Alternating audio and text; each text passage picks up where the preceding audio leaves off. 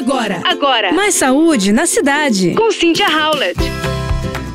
Gente, atenção, muito cuidado com as sobras de alimentos que a gente acaba deixando para comer no dia seguinte. Por exemplo, aquela fatia de pizza do jantar no café da manhã. E aí, quem se identificou? E quem não quer aquecer rapidinho aquele arroz preparado anteriormente?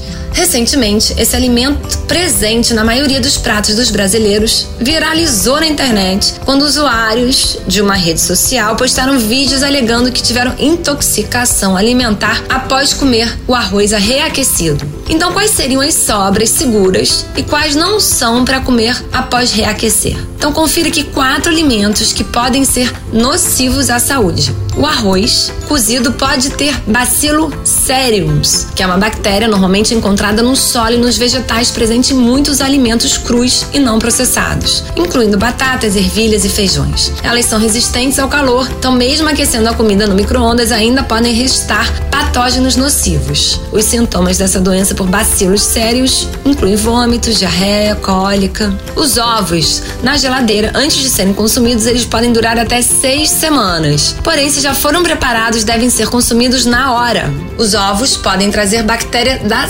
salmonela, que causa intoxicação alimentar. Já os peixes, desde que mantidos refrigerados, a carne cozida, o leite na data da validade, o frango não passando de duas horas na temperatura ambiente, são sim sobras seguras. Você ouviu Mais Saúde na Cidade com Cynthia Howlett.